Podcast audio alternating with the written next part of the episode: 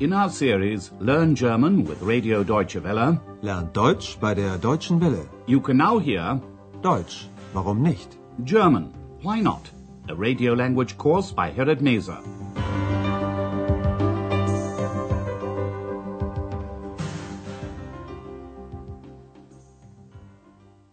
Hello and welcome back. Today you can hear Lesson 21. Everything is getting very expensive. Alles wird sehr teuer. In the last lesson, Dr. Thurmann showed Ex and Andreas the Brandenburg Gate in Berlin. And he told them what it was like living in Berlin bevor 1961 when the wall was built, dividing the city into East and West Berlin. Listen again to what he said and listen out for subordinate clauses of time introduced by als or before. Als sie nach Berlin kam, gab es die Mauer noch nicht. Und dann, plötzlich, über Nacht, war sie da. Das war furchtbar. Bevor die Mauer da war, war hier viel los. Man ging durch das Brandenburger Tor von Osten nach Westen, von Westen nach Osten. Aber dann war das plötzlich nicht mehr möglich. In 1990, when East and West Germany were reunited, Berlin was once again made the capital of Germany. In the 45 years since the end of the war, people had lived very different lives in the two halves of the city. And now Berlin was again to be the capital of a united Germany. Andreas, who's studying journalism, interviewed a number of Berliners to find out their opinions about Berlin becoming the capital once again. This is the question he put to them. Berlin wird wieder die Hauptstadt von Deutschland. Wie finden Sie das? Listen now to his first interview. What does the woman say? Berlin wird wieder die Hauptstadt von Deutschland. Wie finden Sie das? Wie ich das finde? Na super. Endlich mal wieder eine Metropole. The woman who speaks the true Berlin dialect thinks it's good that Berlin is again becoming a metropolis. She says it's super. In German, super. Wie ich das finde? Na super. Endlich mal wieder eine Metropole. Here is Andreas's second interview.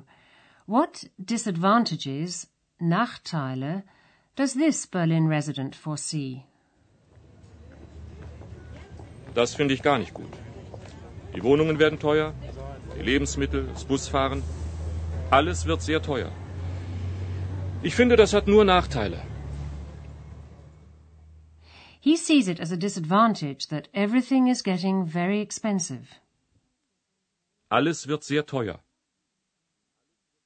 Flats are becoming more expensive. Food is too, and travelling by bus. Die Wohnungen werden teuer, die Lebensmittel, das Busfahren. He says there are only disadvantages. Ich finde, das hat nur Nachteile. Listen now to the third interview with a Berlin taxi driver. He's pleased because he'll be able to earn more money, mehr Geld verdienen. Even if it means that he'll have to learn some foreign languages, Fremdsprachen, to do his job. Als Taxifahrer habe ich nichts dagegen, wa? Da werde ich ein bisschen mehr Geld verdienen. Und Berlin wird dann international. Da muss ich wohl Fremdsprachen lernen. The taxi driver has nothing against Berlin becoming the capital. Als Taxifahrer habe ich nichts dagegen, wa? Quite the opposite. He reckons that he'll earn a bit more money. Da werde ich ein bisschen mehr Geld verdienen. And he's pleased that Berlin will become an international city, which means that he'll probably have to learn some foreign languages. Und Berlin wird dann international. Da muss ich wohl Fremdsprachen lernen. Next, Andreas interviews an elderly lady. She thinks the decision, die Entscheidung, is good and points out the political and geographical situation of Berlin. Listen to what she says. Ich finde die Entscheidung gut. Sehr gut sogar.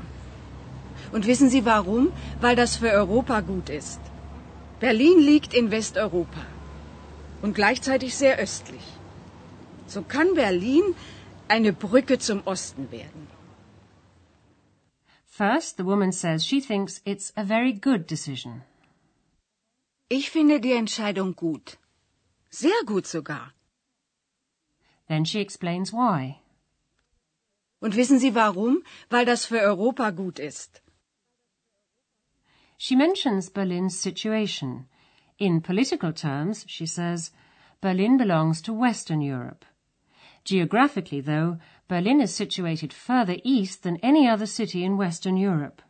She says, Berlin lies in Western Europe, and at the same time, it's very close to Eastern Europe.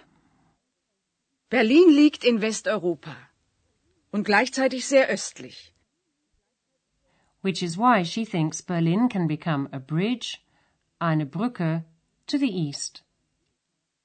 So kann Berlin eine Brücke zum Osten werden. Next, Andreas interviews a young man. He talks about the freedom, die Freiheit, that was enjoyed most of all by the younger generation. And he refers to Berlin's subculture, or as he says, Szene. Listen again. What is he afraid of? Ich finde das überhaupt nicht gut. So eine Szene wie jetzt wird es bald nicht mehr geben. Wir sind doch nach Berlin gekommen, weil es hier so viel Freiheit gab. Das klingt absurd, aber in Berlin gab es wirklich viel Freiheit. The young man is afraid that the Berlin scene or subculture will soon no longer exist. So eine Szene wie jetzt wird es bald nicht mehr geben. Because West Berlin was cut off geographically from West Germany and was like an island surrounded by East German territory, many young people were attracted to the city. There they could lead the sort of lives they wanted to. It was a different lifestyle, a bit alternative, a little bit crazy, and free. The young man says this is why so many young people came here. Wir sind doch nach Berlin gekommen, weil es hier so viel Freiheit gab. It sounds absurd, he says, but in Berlin there really was more freedom. Es klingt absurd, aber in Berlin gab es wirklich viel Freiheit. And that was Andreas's final interview. And now it's time to take a look at the grammar we've covered in today's lesson, the formation of the future tense in German.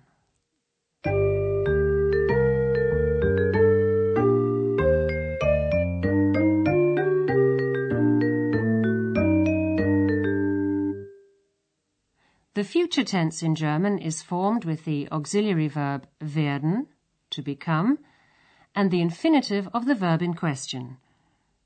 Listen to the examples. First of all, the verb werden in its infinitive form. Werden. Werden. The first person singular of the present tense of werden is ich werde. Ich werde. Ich werde. In the next example, werden is used as an auxiliary to form the future tense of the verb verdienen, to earn. Da werde ich mehr Geld verdienen. The third person singular of the present tense of werden is wird. For example, Es wird.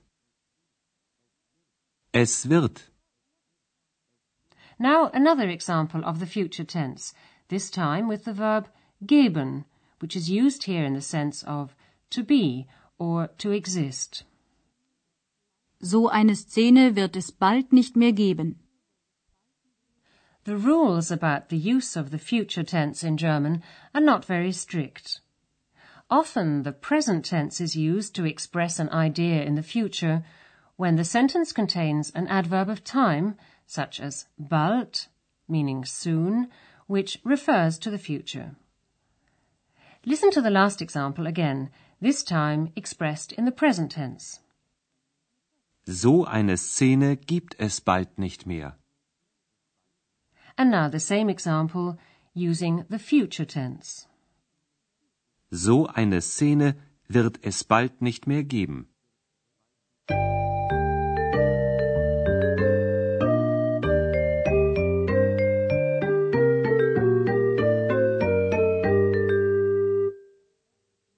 Listen to Andreas's interviews with residents of Berlin from the beginning once again.